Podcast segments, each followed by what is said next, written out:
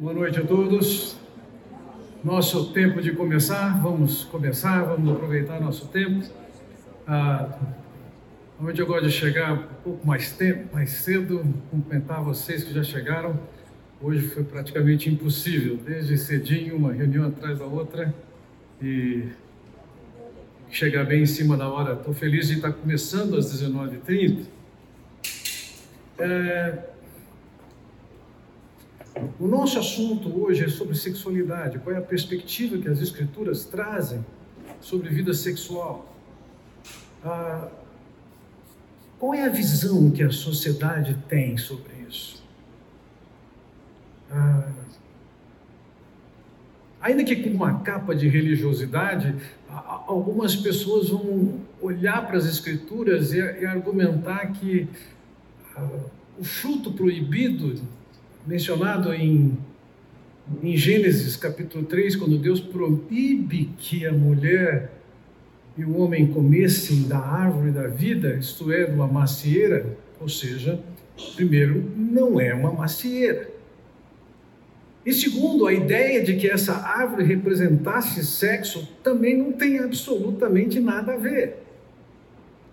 Então, em primeiro lugar, eu pretendo nessa, nessa noite que a gente ganhe uma visão da, da perspectiva de Deus sobre o assunto que, que se contrapõe ao pensamento da sociedade humana. Porque, de uma forma geral, como nós vimos, existia um plano de Deus para o casamento, e isso vale para o sexo também, que foi Deus quem imaginou, idealizou, criou, instruiu e capacitou. Isso vale também para a área sexual. Embora a sociedade vá entender que esse assunto não é um assunto da esfera divina. Agora, se foi Deus quem que imaginou, quem instituiu, quem criou, quem orienta, e Ele orienta sobre o assunto, nós vamos entender que o projeto dele é o plano A. Vamos lembrar lá do nosso primeiro estudo, nesse é nosso sexto encontro, no nosso primeiro estudo nós vimos a diferença entre o plano proposto por Deus e a tragédia que foi a decisão humana de levar por si só, conforme a sua compreensão, o que, que é a vida de um casal. Em termos sexuais, isso não é diferente as Escrituras vão descrever tanto o plano original, como também os desvios que nós podemos entrar. Veja, há um texto de Salomão, e nós vamos nos basear bastante em Salomão hoje. Há um texto de Salomão escrito em Eclesiastes, capítulo 2, e eu quero ler com vocês isso aqui. Ah, vejam, Salomão dizendo: Amontoei para, também para mim prata e ouro, e tesouros dos reis e das províncias. Provi-me de cantores e cantoras e das delícias dos filhos dos homens, e de instrumentos de música de toda espécie. Veja como ele descreve o que, que foi a vida dele: ouro, prata, Peguei isso das províncias que ele conquistou, ele foi um, um expansionista do seu reino. Ele desprovi-me de cantores, ou seja, ele não tinha o Spotify, ele mandou, mandava o cantor vir cantar dentro de casa. E ele diz ali, e das delícias dos filhos dos homens, ele está se referindo a mulheres. Nós sabemos pela história que Salomão teve 700 esposas. Não sei se era o mesmo tanto de sogras, mas 700 esposas, e ainda ele tinha 300 consortes, ou esposas, ou amantes oficiais. É bem verdade que esse tanto de mulheres que ele tinha não era proporcional ao padrão atlético sexual que ele tinha. No mundo antigo, fazia parte das conquistas.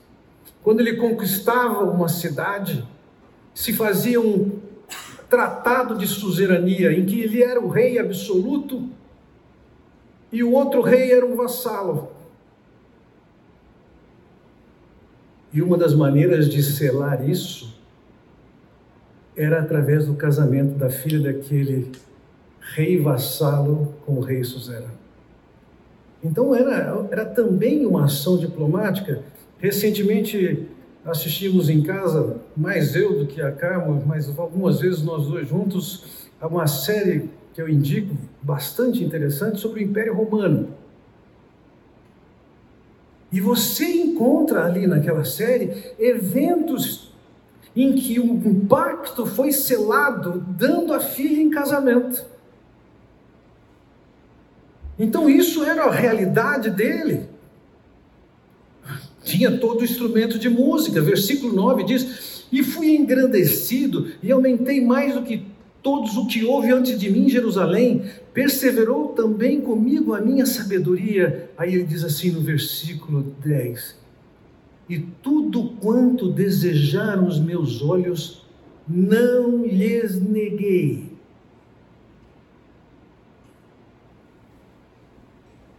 nem privei o meu coração de alegria alguma, mas o meu coração se alegrou por todo o meu trabalho, e essa foi a minha porção e de todo o meu trabalho. Vejam, esse homem vivia sem limites, inclusive na área de casamentos e de vida sexual. Não teve limitações para ele. E provavelmente isso é o ideal que existe na cabeça das pessoas hoje sobre o que é sexualidade. Sem limites, faz o que quer. Eu já ouvi pessoas falarem para mim: eu não quero correr o risco de me arrepender de não ter feito tudo o que eu queria.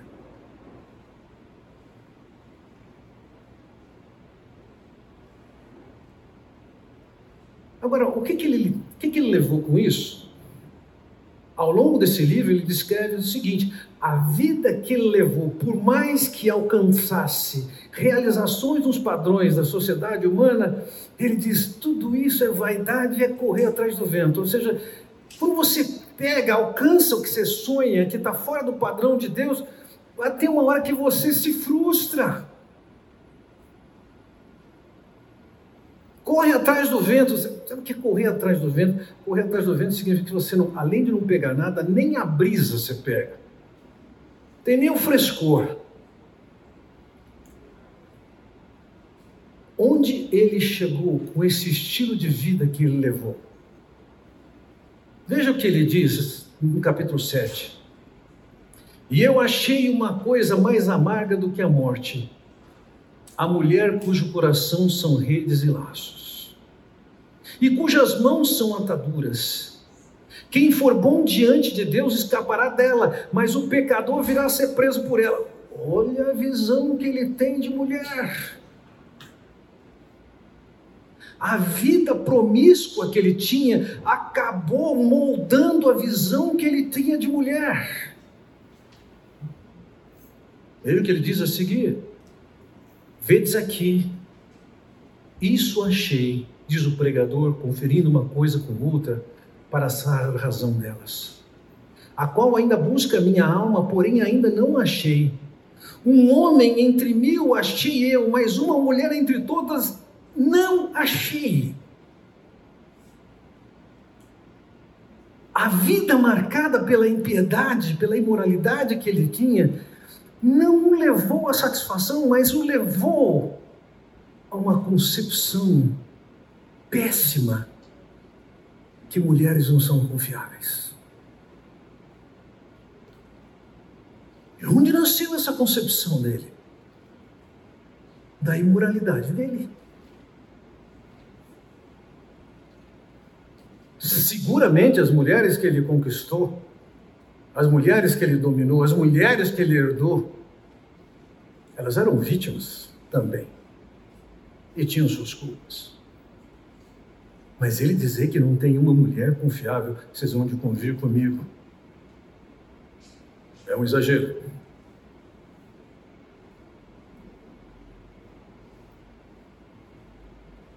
Eis aqui o que tão somente achei: que Deus fez ao homem reto, porém eles buscam muitas astúcias. A vida dele, as escolhas dele são marcadas por desvios. E ele está insatisfeito. Tudo é vaidade, tudo é correr atrás do vento e desenvolveu um espírito e uma atitude como mulher de absoluta desconfiança. Por quê? Porque ele tinha um plano alternativo de como levar a sua vida, de uma forma geral, inclusive a área sexual. A vida promíscua desejada e idealizada na sociedade acabam sendo como que redes de laços que prendem as pessoas e as escravizam. Ainda hoje recebi um vídeo que queria, considerei a ideia de, de, de projetar para vocês hoje sobre uma prática extremamente comum e presente na nossa sociedade, sobre o uso de pornografia. Mas eu quis ir algumas fontes para considerar a credibilidade das informações que ali estavam. E eu não tive tempo de processar isso hoje, então eu vou deixar isso para depois. Mas o fato é que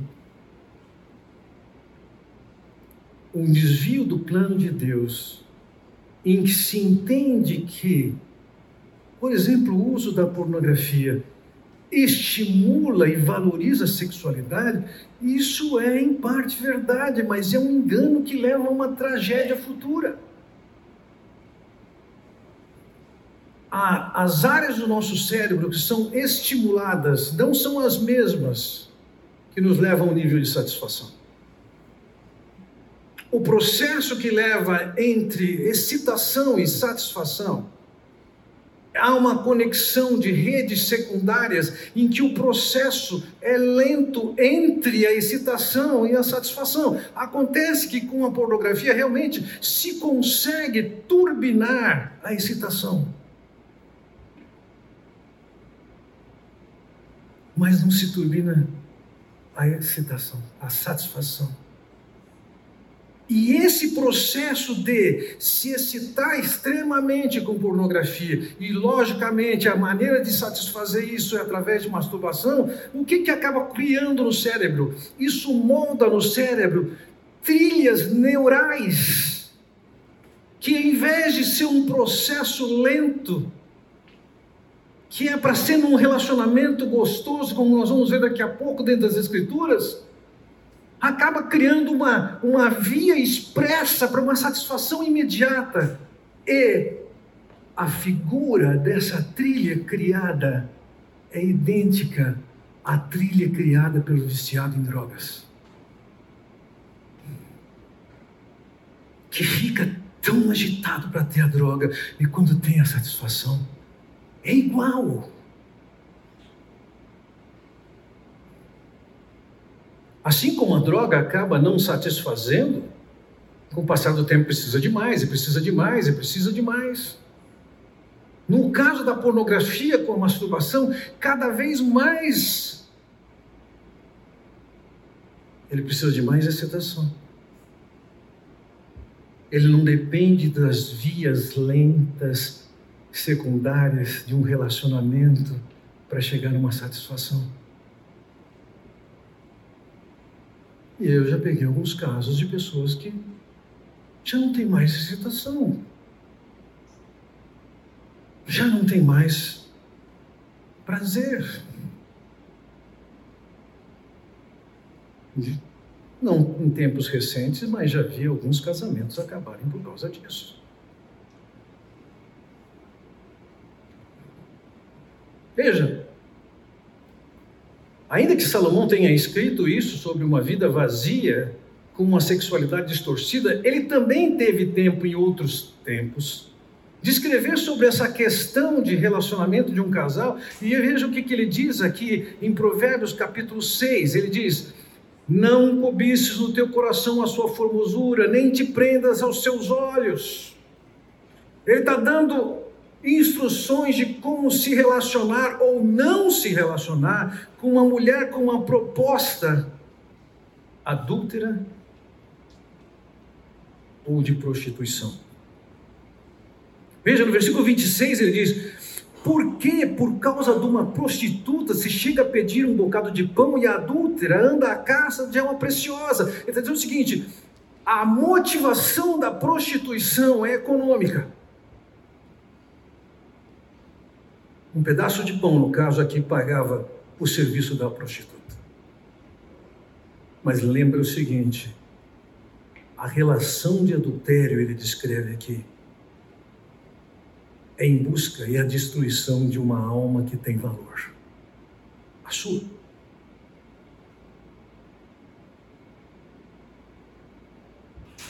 Ele diz no versículo 27: Porventura tomará alguém fogo no seu seio sem que suas vestes se queimem? Está pensando, você acha que você pode brincar com sexualidade fora do casamento e achar que você não vai ter problema com isso?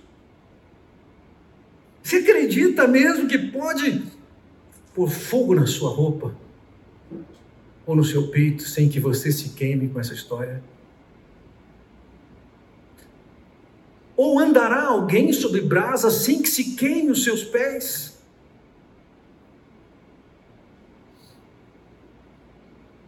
Então ele diz: Assim ficará o que entrar a mulher do seu próximo, não será inocente todo aquele que a tocar. A maneira como Salomão coloca é que, quando se sai do plano original e se desenvolve a ideia de que uma alternativa, uma experiência diferente, pode ser um privilégio, é uma mentira. Como em todo caso do casamento, o plano criado pelo homem não supera o plano de Deus, na verdade, destrói inclusive o sonho humano. Então ele mesmo vai dizer no capítulo 5 qual é o plano original de Deus. Ele diz ali: Seja bendito o teu manancial, e alegra-te com a mulher da tua mocidade como serva amorosa e gazela graciosa, os seus seios te saciem todo o tempo, e pelo seu amor sejas atraído perpetuamente. Dizendo, pouco antes ele disse: bebe a água da tua própria cisterna. Anos atrás eu tive a sorte, quer dizer que pastor acredita em sorte. Ah, esse caso foi sorte. Eu peguei uma entrevista de um grupo de pessoas que pratica o que é chamado urinoterapia, em que as pessoas bebem a própria urina, se deliciam como se fosse um vinho. E eles tinham base bíblica para fazer isso. Era esse versículo de Provérbios: bebe água da tua própria cisterna. É sério. Gente, convive comigo. Eu não sou um cara de sorte. Assisti essa entrevista. Ele está ensinando sobre o relacionamento ideal com maior potencial que pode existir entre um homem e sua esposa entre uma mulher e seu marido. Destaca a graça dela, a beleza dos seus seios, que eles sejam fonte de saciamento, que seja traído perpetuamente. Senhores, qualquer plano que exista desenvolvido pelo humano, pelo ser humano, fora do que Deus desenhou, é uma mentira.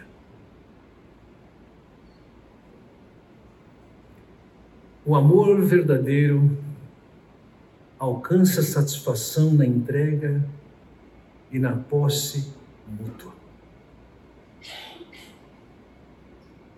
Deus nos propõe princípios que geram verdadeira satisfação amorosa. Então eu quero olhar com vocês para esses princípios que estão descritos nas Escrituras, mais especificamente dentro do livro de Cântico dos Cânticos. E eu quero olhar com vocês para esses princípios, e, e, fica um pouco complicado algumas vezes você pensar num pastor falando sobre esse assunto, porque algumas pessoas ah, se existe alguma coisa que o pastor não sabe é sobre sexo. Vamos partir do seguinte pressuposto: foi Deus quem criou o sexo. E a melhor maneira de aprender é com Deus. E o papel de todos nós e exemplarmente para os pastores, espera-se que ele ensine o que as Escrituras ensinam.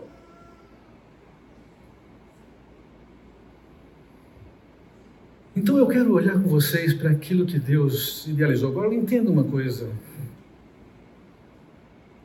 Sem nenhuma exceção, e não vai ser diferente nesse caso. Toda vez que eu estou estudando as Escrituras sobre qualquer que seja o assunto, ou qualquer que seja o texto, sempre. O padrão e a beleza do que Deus oferece está além, inclusive, da nossa realidade.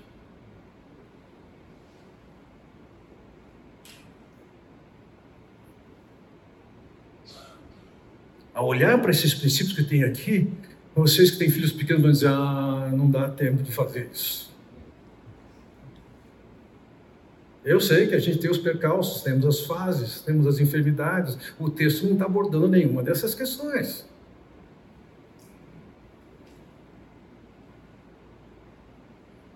Mas de qualquer maneira tem um norte, tem uma referência.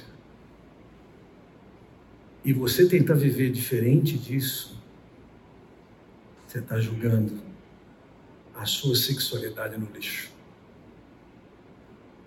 Então eu quero olhar com vocês para esses princípios e antes disso eu gostaria que a gente tivesse uma palavra de oração. Bondoso Deus, eu quero te agradecer pela oportunidade.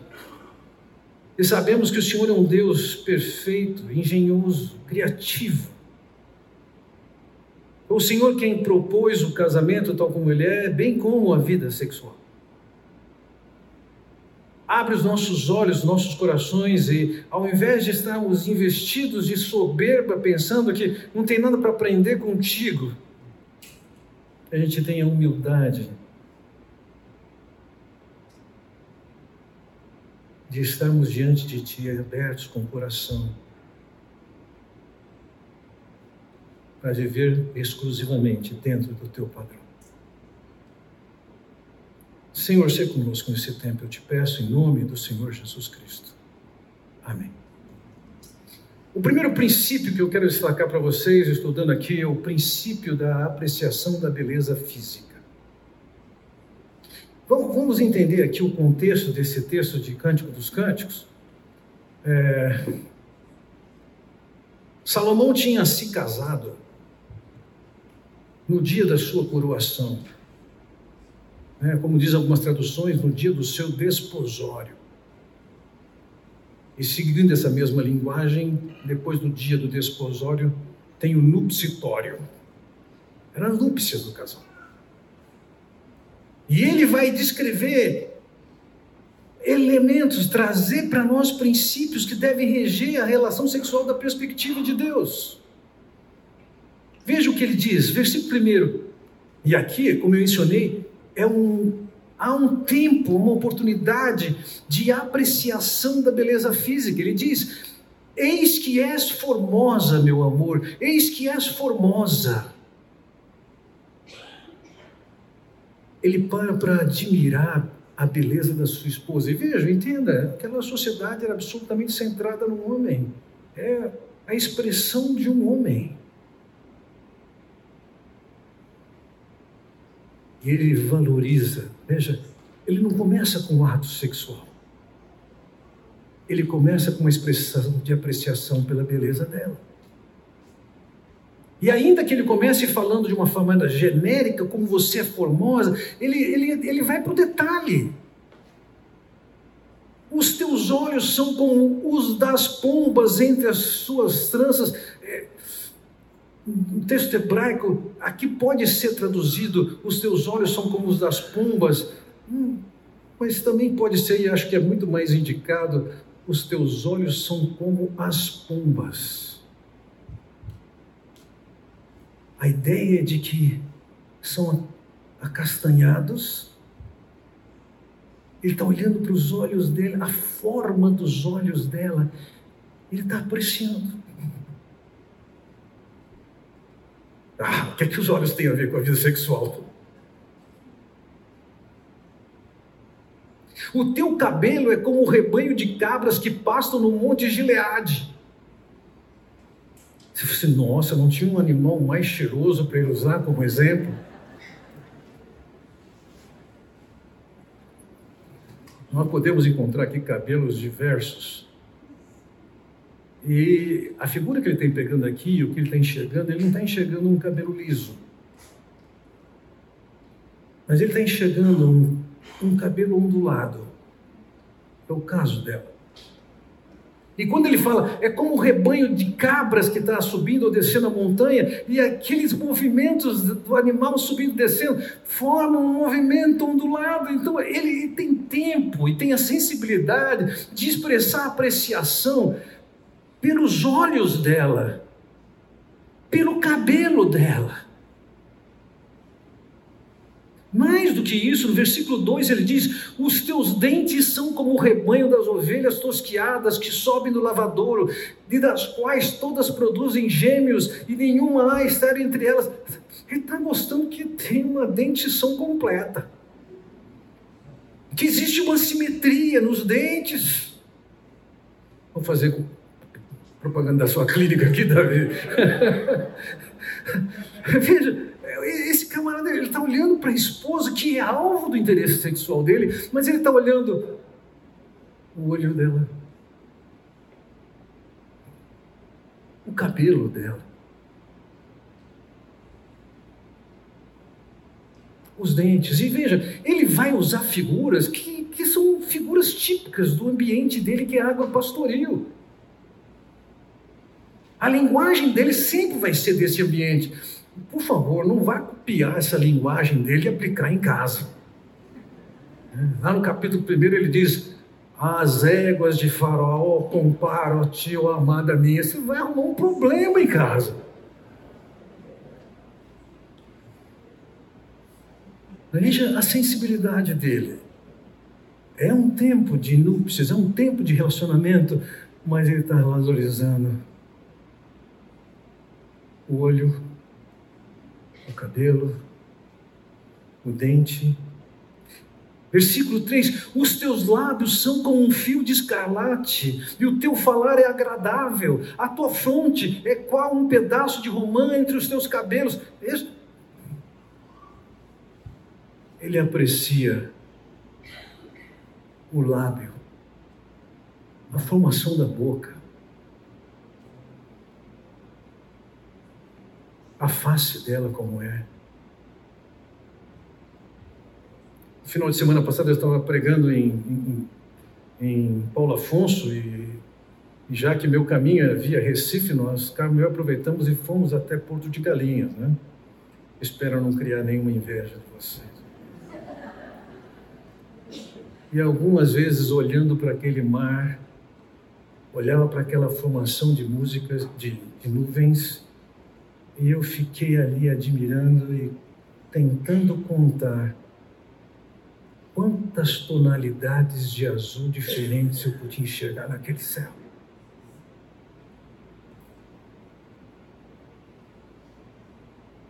E parece uma idiotice, talvez, mas olhar para aquelas nuances, aquelas alterações, eu falei, meu Deus, que beleza. E nesse texto nós vemos essa, essa sensibilidade, ele curtir a beleza das cores, digamos assim, das formas da sua esposa. É o dente, é o cabelo, é a face, é o lábio, é a maneira como ela fala. No versículo seguinte, versículo 4, ele diz: O teu pescoço é como a torre de Davi edificada para pendurar armas, mil escudos pendem dela, todos broquéis de poderosa. Ele está olhando o pescoço dela ornado com o colar ou com os enfeios que ela tem, e ele, ele admira isso. A maneira como ela se embeleza. a sua valor, ele, ele a valoriza pelas suas escolhas e pela estética que ela emprega nela mesma.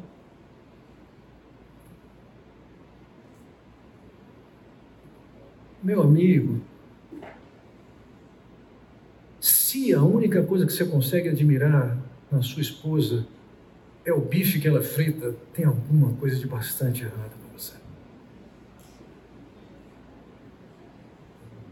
A seguir, no versículo 5, veja que ele diz: Os teus dois seios são como dois filhos gêmeos da gazela que se apacentam entre os lírios. Ele olha para os seios dela, ele admira, ele aprecia, mas ele diz: Eles são como gazelas, dóceis, lindos, suaves, delicados e meigos.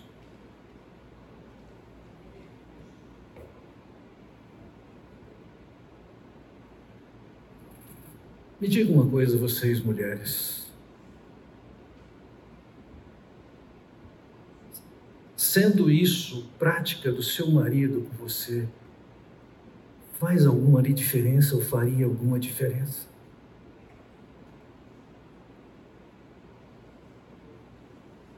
você pode viver sem isso.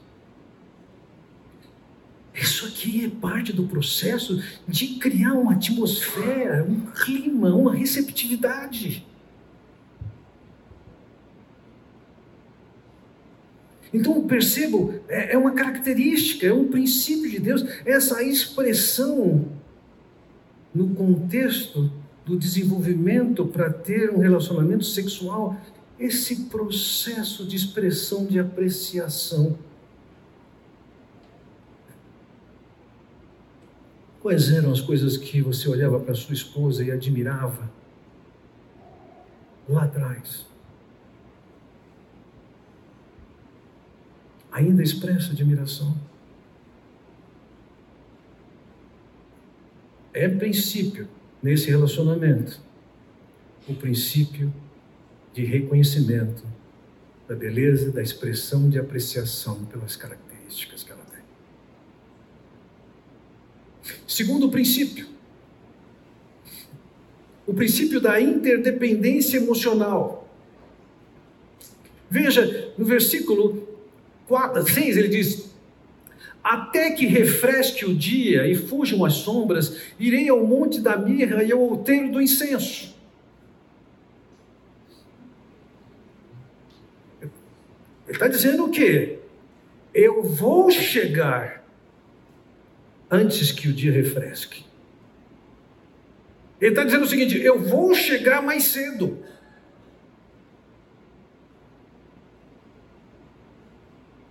O que isso significa? Deixa eu pular alguns slides aqui, deixa eu mostrar uma coisa para vocês.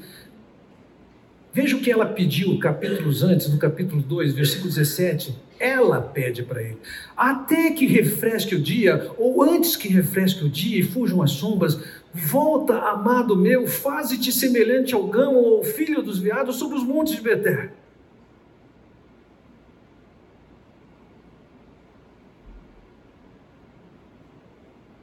Que, que é isso?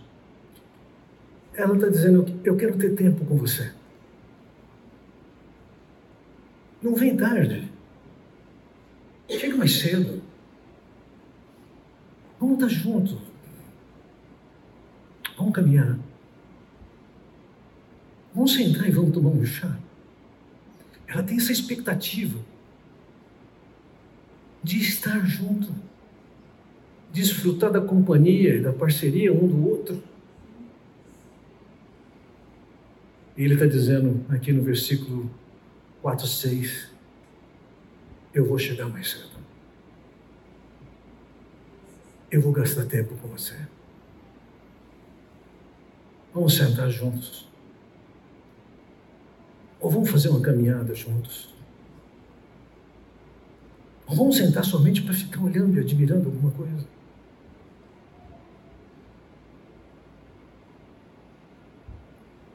ela tem o desejo, a expectativa dessa parceria, e ele está dizendo: Eu estou dentro. Vamos sentar juntos. Eu vou chegar mais cedo. Ele diz: Tu és toda formosa, meu amor, em ti não há mancha. Ele está expressando a beleza, No versículo seguinte, versículo 8, ele diz: Vem comigo do Líbano, a minha esposa, vem comigo do Líbano. Olha, desde o cume de Amana, desde o cume de Senir e de Hermon, veja os covis dos leões, desde os montes dos leopardos. Ele está caminhando com ela. Ele está tendo tempo com ela.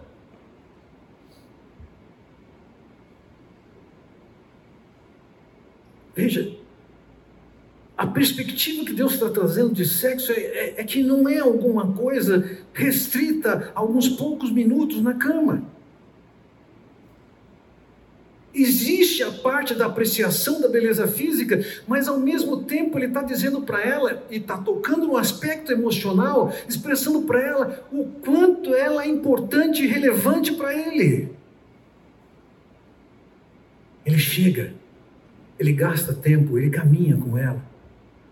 Mais ainda, ele diz para ela no versículo 9: Elevaste-me o coração, minha irmã, minha esposa, elevaste-me o coração com um dos teus olhares, com um colar do teu pescoço.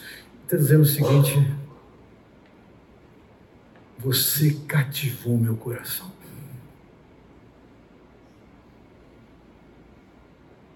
Em outras palavras, ele está dizendo para ela: você é a mais amada. Você me cativou.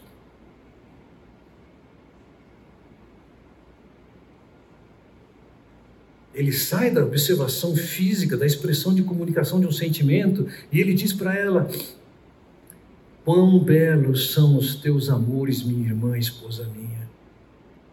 Quanto melhor é o teu amor do que o vinho e o aroma dos teus ungüentos do que o de todas as especiarias.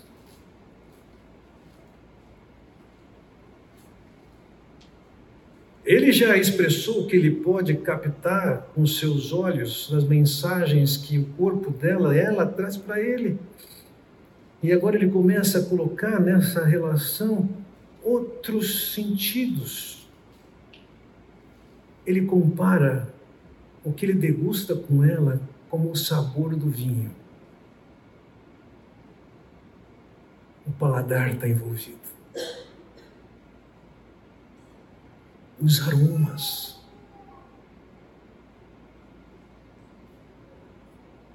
Dentro da, do ambiente do relacionamento com ele, veja que ele está valorizando aqui a beleza que os olhos veem, ele já falou da voz dele, o que dela, o que ele pode ouvir. Ele agora fala do cheiro dela. Ele fala do sabor que ela tem. Percebem?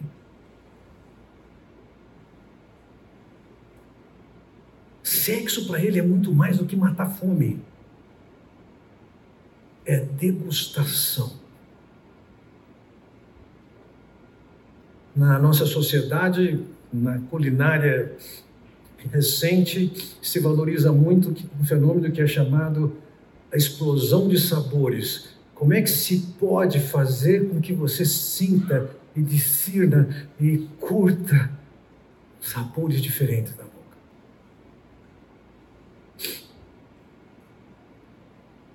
Das últimas vezes que eu fui a Jerusalém, eu fiz questão de voltar numa loja que tem no mercado judaico em Jerusalém. E, particularmente, eu gosto de uma loja específica que é uma loja de balas.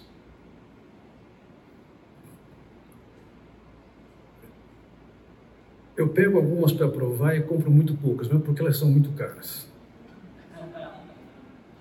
Mas o interessante é que, ao parar para provar daquelas balas traz alguma coisa para você provar. É caro mesmo. Você sente sabores. Eu pego sabores que eu falo. que será que é isso? E trago um pouquinho para mim, para de vez em quando colocar na boca e curtir. O que, que é isso? O que, que é aquilo? Não poucas vezes com a Carmen, eu pergunto para ela: o que, que é isso que tem nessa comida? Que sabor é esse? Agora, veja, na perspectiva do relacionamento dele com ela, ele está refinando a sua capacidade de ver belezas, as tonalidades, os sons que ela emite, a voz que ela fala, o cheiro que ela tem, o sabor que ela tem.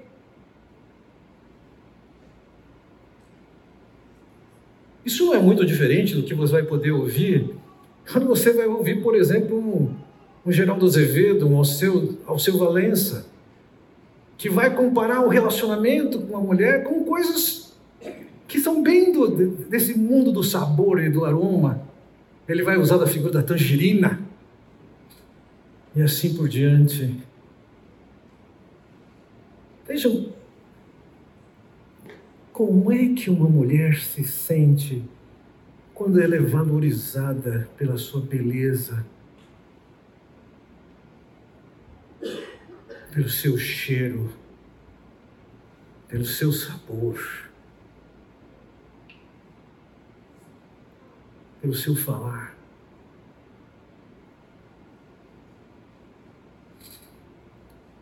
além de ele estar expressando a sua apreciação pelo aspecto físico, ele está fazendo um tremendo investimento na percepção dessa mulher de quanto ela é valorosa, preciosa, admirada, desejada pelo seu marido.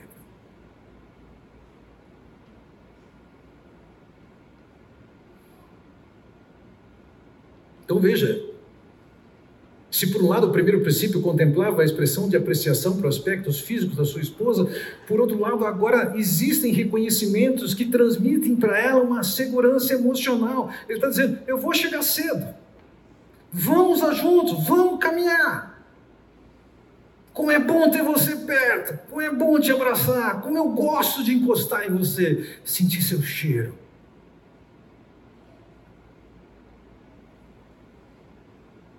Pode ter um aspecto, nós vamos olhar para isso, de o sexo como uma dívida e uma obrigação, mas entenda uma coisa, é muito mais do que isso. E não é só apreciação pelo clímax, pelo orgasmo, mas apreciação por todo o processo degustativo. Bom, eu acho que vocês querem tomar lanche. Precisamos interromper. Eu já passei três minutos. Vamos interromper. Daqui a dez minutos eu começo, tendo você chegado ou não. Você que sabe o que você vai perder. Falamos de dois princípios até agora. O primeiro princípio sendo o princípio da apreciação pela beleza física.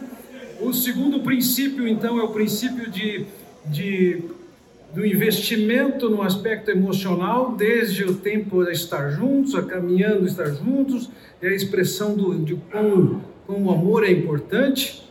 E por fim, por fim, não, o próximo princípio que eu quero considerar com vocês é o princípio da apreciação pelo carinho. Vejam, eu creio que ele está descrevendo, nesse contexto, está descrevendo o carinho, ele está dizendo: que belos são os teus amores, minha irmã, esposa minha Quanto melhor é o teu amor do que o vinho, e o aroma dos teus ungüentos do que o de todas as especiarias. Ele pode tocar. O tato está extremamente presente aqui. E, e, e, ainda que seja também do tato, existem lugares diferentes do cérebro que processam né, com sensibilidade essas percepções. Por exemplo, no versículo 11 ele vai dizer: favos de mel manam dos teus lábios, minha esposa. Vamos, lembrar aqui. O que que era o supremo doce que aquele povo tinha? Era o mel. Uma curiosidade, Davi. O que, que significa para os índios e Yanomamis quando eles encontram mel? Alegria. Para nós, talvez o mel seja alguma coisa tão meio secundária. E se você fosse escolher uma sobremesa, você talvez não escolhesse mel, talvez alguma coisa que tivesse o mel. Então a gente tem uma série de outros sabores, a nossa culinária, desde as partes de comida salgada, tem uma variação brutal. Mas para ele, o mel representa a alegria.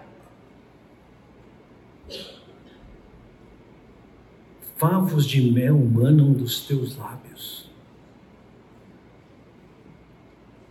primeiro lugar, a ideia de manar aqui é alguma coisa que está vindo devagar. Ele está curtindo os lábios dela. Ele está degustando os lábios dela. Você não, não come favo dando uma mordida. Vai sugando. Vai se deliciando.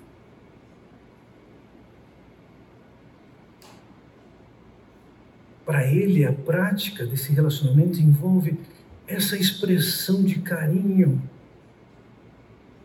Ele diz: mel e leite estão debaixo da tua língua. De alguma maneira, em algum lugar, eu fui ensinado que beijo de língua era coisa de francês. Olha, está aqui na Bíblia, muito antes de existir a França.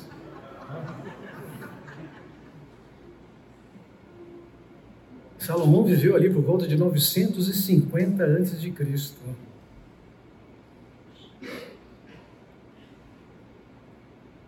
ele tem tempo degustando, e isso vale o toque, o segurar, o beijar. Ele não está engolindo, ele está apreciando. Na perspectiva dele, tem que ter e tem. Tem o carinho, tem o sentir o cheiro. De novo, ele vai falar sobre isso. O cheiro dos teus vestidos. Tem o prazer do aroma, o perfume que se emprega.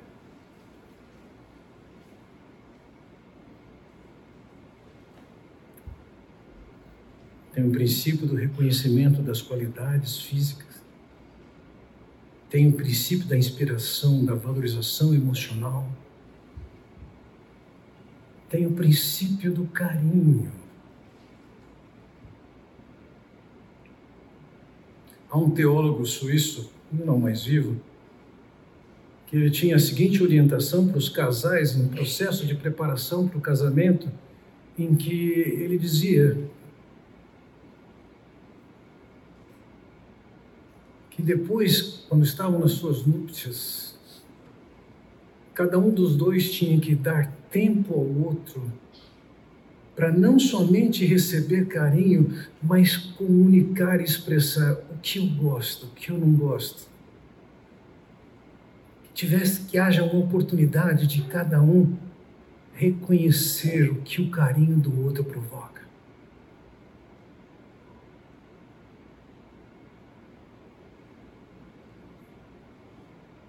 Há um curtir prolongado de carinho aqui. Quarto princípio. Um princípio da exclusividade mútua. Veja o que ele diz no versículo 12. Jardim fechado és tu, minha irmã, esposa minha, manancial fechado, fonte selada.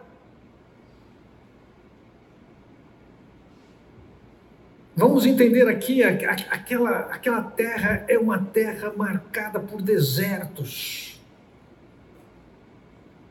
É verdade que em certas épocas do ano você pode encontrar uma boa vegetação, mas em geral é marcado por secura. E quando ele coloca que ela é um jardim,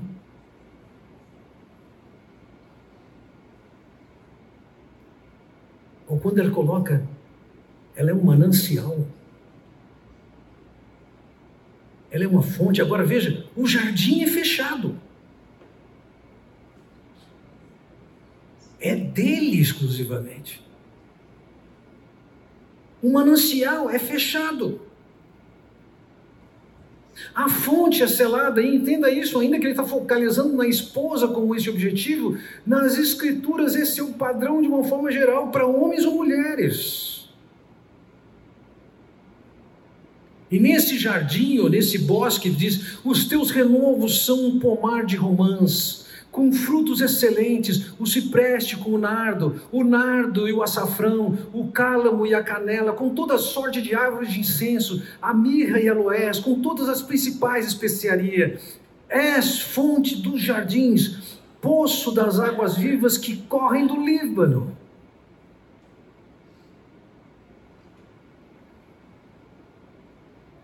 Ele reconhece que ele é a fonte de tudo isso. É interessante que a seguir ele vai descrever esse contato com ela. Na verdade, ela descreve: Levanta-te, vento norte, e vem tu, vento sul, assopra no meu jardim para que destilem os seus aromas.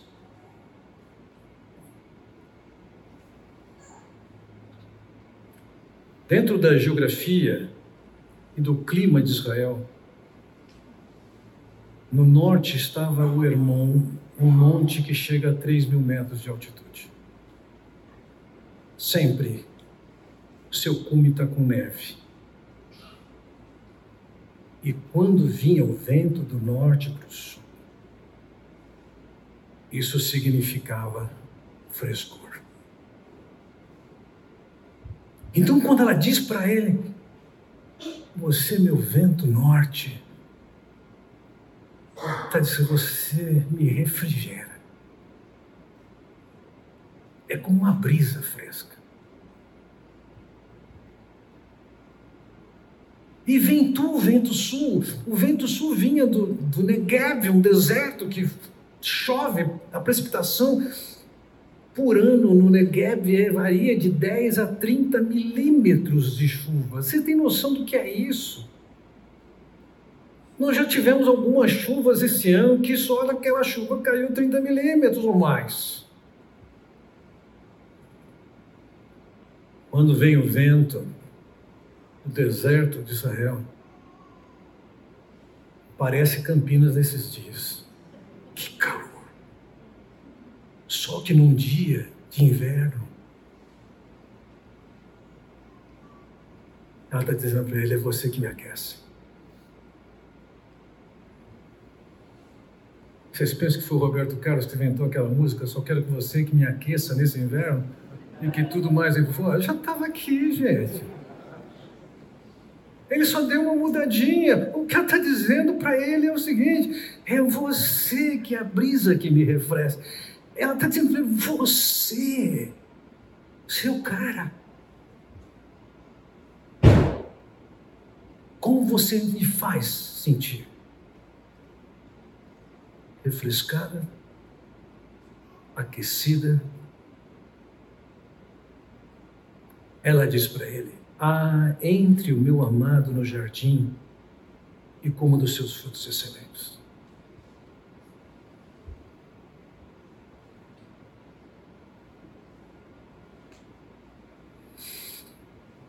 Esse é o jardim dele, fechado, selado. Há um vínculo dela com ele e dele com ela. Tem opções, tem opções. São melhores. Dificilmente eu leio notícias, ainda mais de celebridades, mas eu tenho cerca de um, três minutos por dia para ler essas notícias de celebridades. É o tempo que eu desço do meu 12 andar até a garagem e tem lá um monitor e eu, eu dou uma lida nas notícias do que está acontecendo.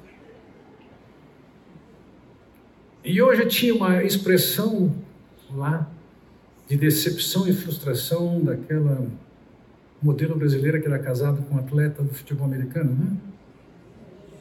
Qual o nome dela? Gisele, Gisele Bündchen. E a notícia, se é que era uma notícia, era da frustração que foi para ela que o casamento dela chegasse ao fim.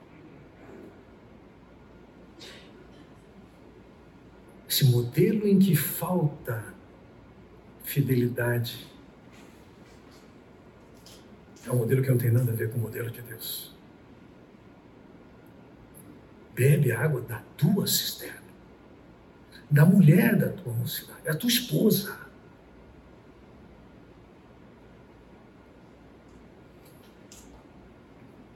Quinto princípio, princípio da consumação da união. Veja, ele vai dizer no versículo, primeiro, capítulo 5: Já entrei no meu jardim, minha irmã, minha esposa, colhi a minha mirra com a minha especiaria, comi o meu favo com o meu mel, bebi o meu vinho com o meu leite, comei, amigos, bebi abundantemente, oh amados. Veja, eles acabaram o relacionamento sexual. Ele já entrou. Ele já colheu. Ele já comeu. Ele já bebeu. Mas ele está conversando com ela sobre isso. Não acabou. Não virou para o lado e morreu.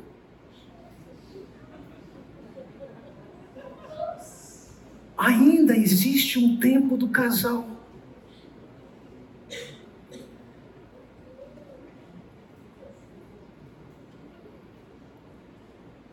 Talvez você, alguns de vocês estão pensando, ah, Fernando, você nunca teve filho pequeno, né? É, vocês que têm filhos pequenos, Deus abençoe vocês. Toda vez que eu olho um casal com filhos pequenos, eu assim, ai Senhor, Deus abençoe. Ai, que saudade dessa fase. Nenhuma.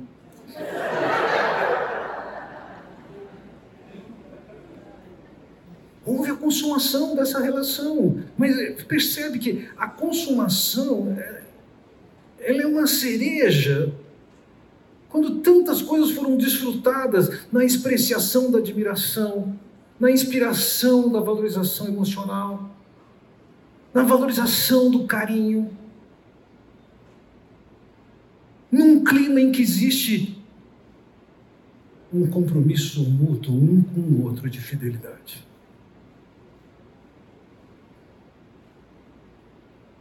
Então, o que a gente percebe olhando para esse texto é que existe um casal que sabe que um pertence ao outro e que eles têm a desfrutar do melhor e ainda tem mais. Não se esgota. E é sobre isso que eu quero falar, meu último, meu último princípio que eu quero tratar, nós vamos passar em outra passagem ainda, mas o último princípio que eu quero considerar com vocês é o princípio da bênção de Deus. Porque como você pode ler esse versículo, o casal está desfrutando do relacionamento e de repente lá no meio diz assim: amigos, bebei abundantemente, ou amados. Quem falou isso? Para quem falou isso?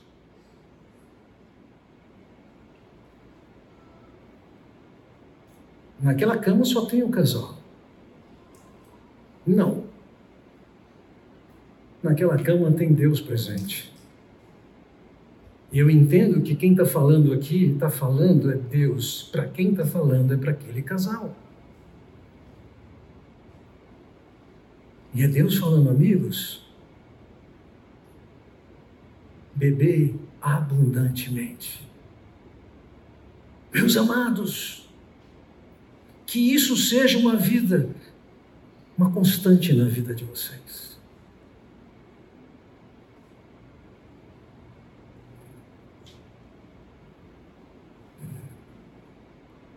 de uma maneira crescente. Veja, eu, eu, tenho estado cada vez, cada vez mais eu tenho estado menos envolvido com o aconselhamento de casais.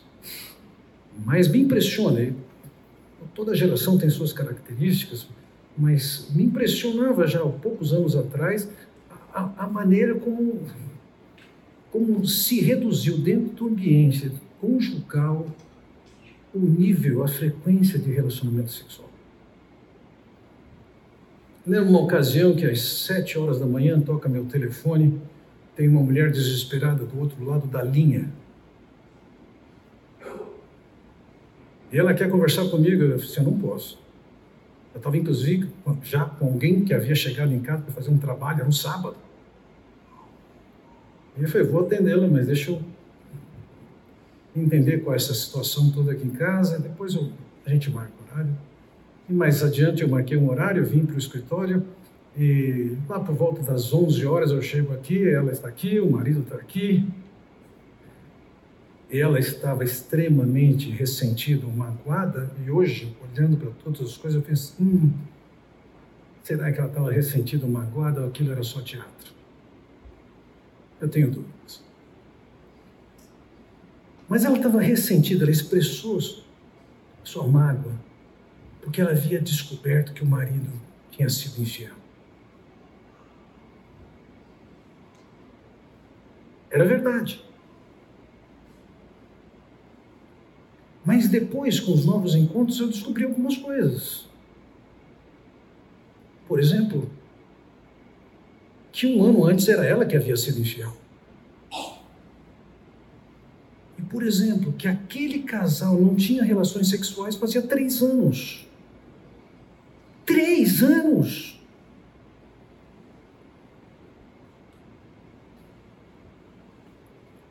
Eu perguntei para ela na ocasião: o que, que você esperava que acontecesse com seu marido?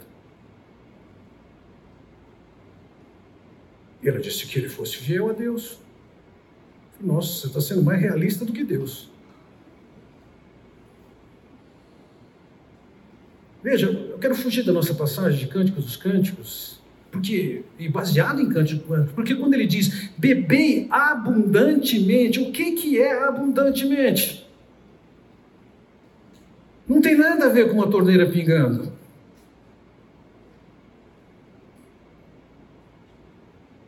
Olha o texto de 1 Coríntios capítulo 7. Quanto ao que vocês me escreveram, é bom que o homem não toque a mulher.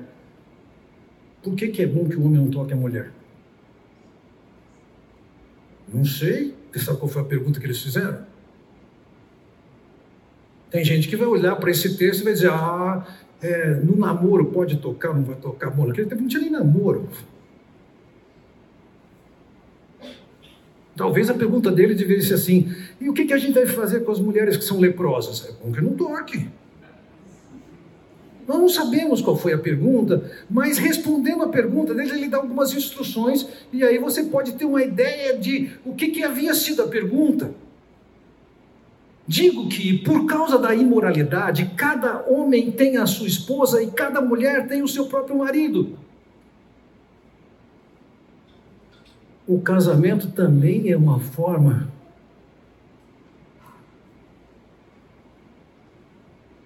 de se precaver de imoralidade. Se reduzir a isso é loucura.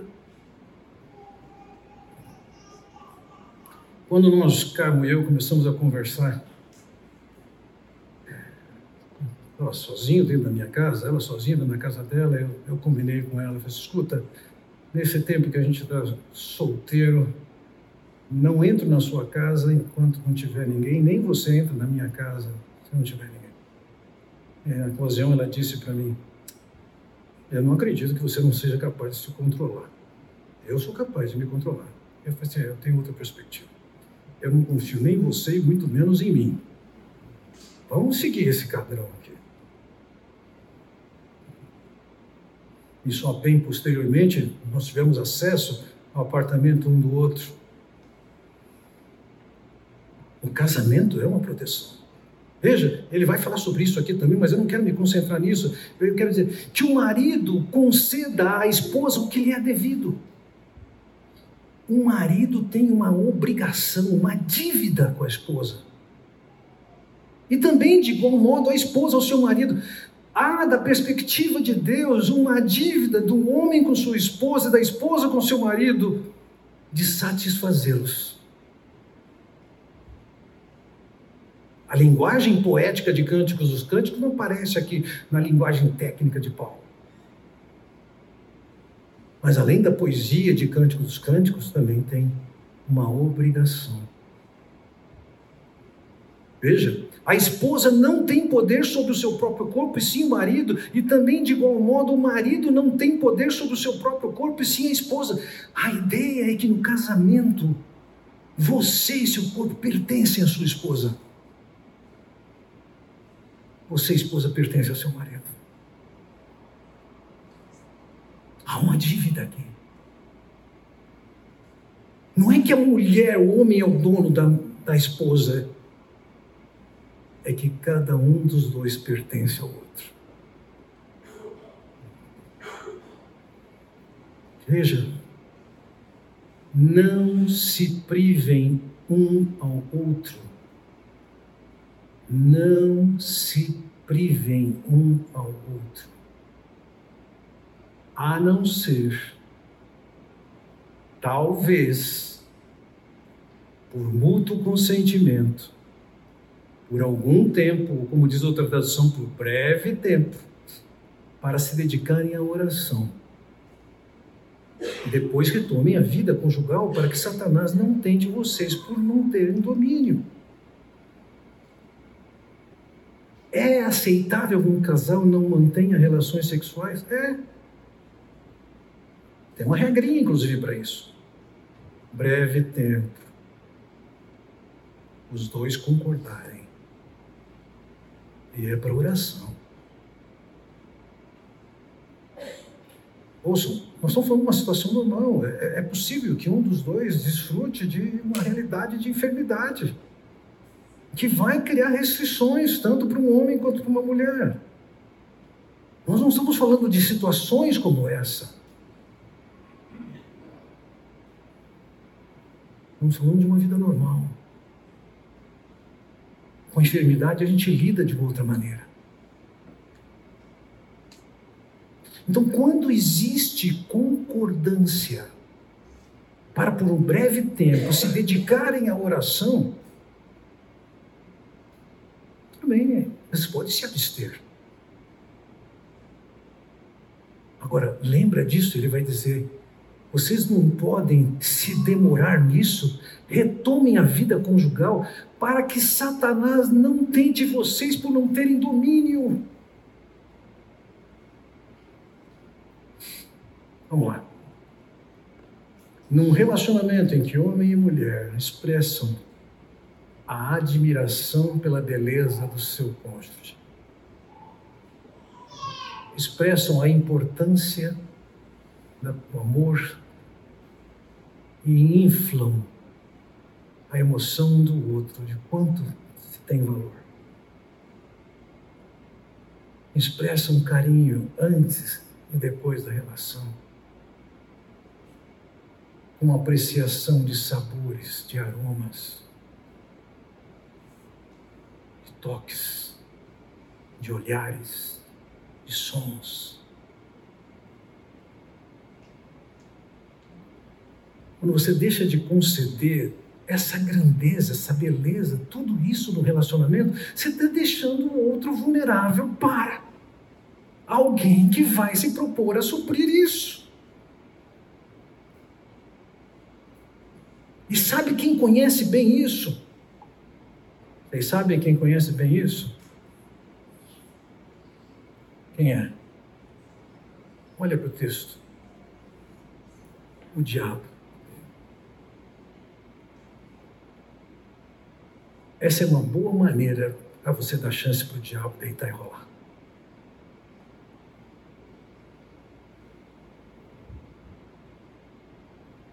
Ah, voltamos a conversa sobre aquela mulher. Ah, eu esperava que ele ficasse fiel, mas olha o que Deus está falando. Eu não estou defendendo aquele homem da sua infidelidade de forma alguma. Ele é indesculpável.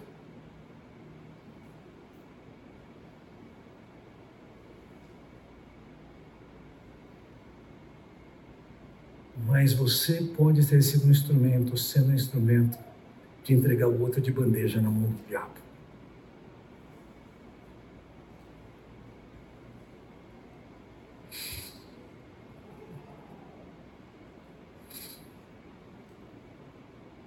na medida em que homens e mulheres se aplicam a viver esses princípios que aqui estão,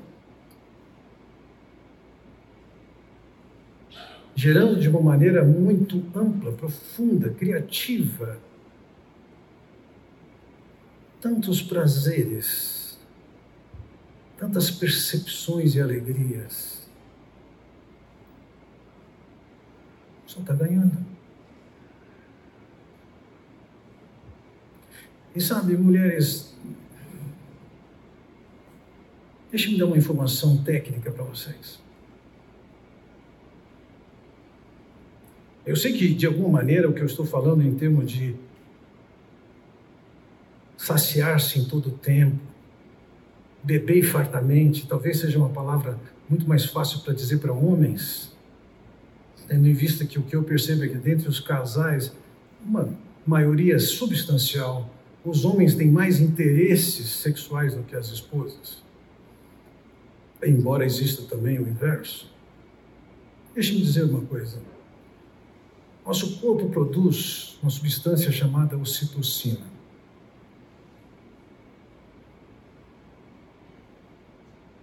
Alguns chamam ocitocina e classificam a ocitocina como o hormônio do amor. A ocitocina é capaz de estimular o amor. Por exemplo, a maneira que as mulheres produzem alta dose de ocitocina é no processo de amamentação. E isso explica bastante o amor das suas mulheres, das mulheres para os seus filhos, que não tem o mesmo nível de um homem para com os seus filhos. Se você perguntar num grupo de mulheres o seguinte: se você chegar na sua casa, sua casa estiver pegando fogo, você tem tempo para entrar na sua casa para salvar ou seu filho ou seu marido quem você salvou? As mulheres já estão rindo da pergunta.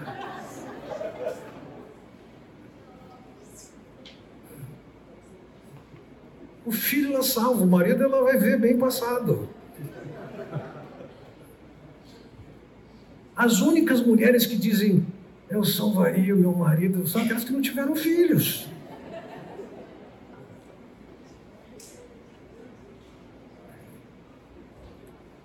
Então a produção de ocitocina ela gera um amor muito particular.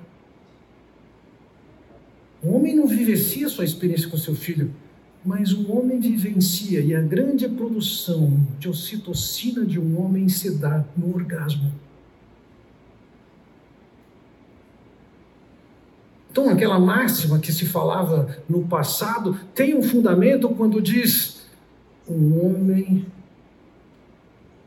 ele ama para ter sexo, a mulher tem sexo porque ela quer amor.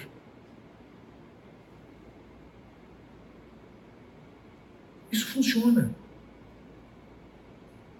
A prática sexual investe, produz, promove o amor do homem pela mulher. E existem casos de mulheres que entenderam isso e resolveram que vão investir no seu casamento, não ignorando a área sexual, mas fazendo dela uma maneira de investir no amor do seu marido por ela. Voltando ao texto de Cântico dos Cânticos, em que ele diz: Comei e bebei, amigos, bebei fartamente, ó amados. Da perspectiva de Deus, é para ser vivido com fartura. E lógico, com esses princípios que estão sendo considerados. E essa é a relação ideal de Deus. É claro, à medida em que vocês têm filhos pequenos, com todas as demandas de casa, não estou nem querendo rir, estou falando isso para você. Eu, eu sei que essas possibilidades não são as mesmas do que quando você não tem filhos. Cada fase tem seus desafios. Mas tem coisas que você pode investir agora há uma valorização da beleza, há uma valorização do aroma. Eu, eu acho que eu posso embutir, embora o texto não fale. Se há esse reconhecimento de beleza e de aroma, senhores, por implicação, podemos dizer que banho também está dentro disso. Se arrumar também está dentro disso. Pentear o cabelo também está dentro disso.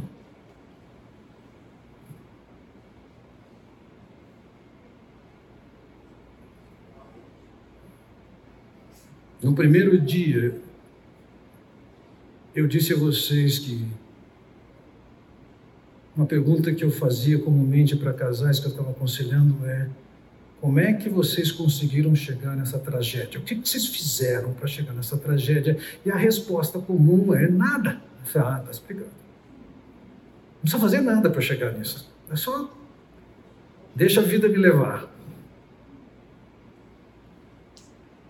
Mas olhar para os princípios de Deus e aplicar a vida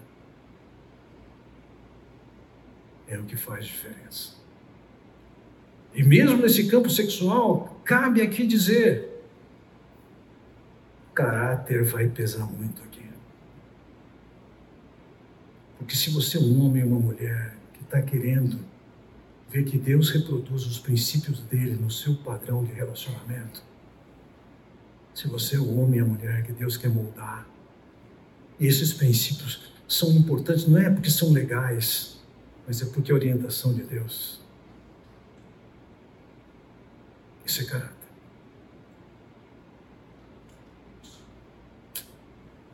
Vamos orar, vamos encerrar esse tempo. Pai Celestial, queremos te agradecer pela oportunidade de olharmos para a tua palavra e aprendermos de ti.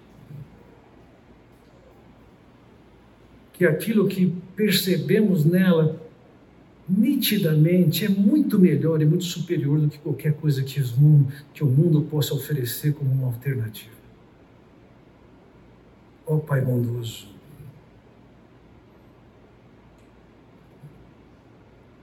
trabalha nos nossos lares, trabalha nas vontades dos nossos corações. Dá-nos a humildade de buscarmos a Ti e em Ti, para que sejamos moldados como o Senhor quer em todos os ramos da nossa vida. Não somos nós que vamos construir um lar baseado nos nossos critérios, mas antes que confiemos no que o Senhor fala e coloquemos em prática pelo poder do Teu Espírito, para provarmos do bom e do melhor que o Senhor tem para nós. Eu oro em nome de Jesus. Amém. Foi um privilégio estar com vocês nesses seis encontros. Para Cabo e para mim foi bom estarmos juntos e compartilhar um pouco da verdade de Deus. Alegre-se, desfrutem.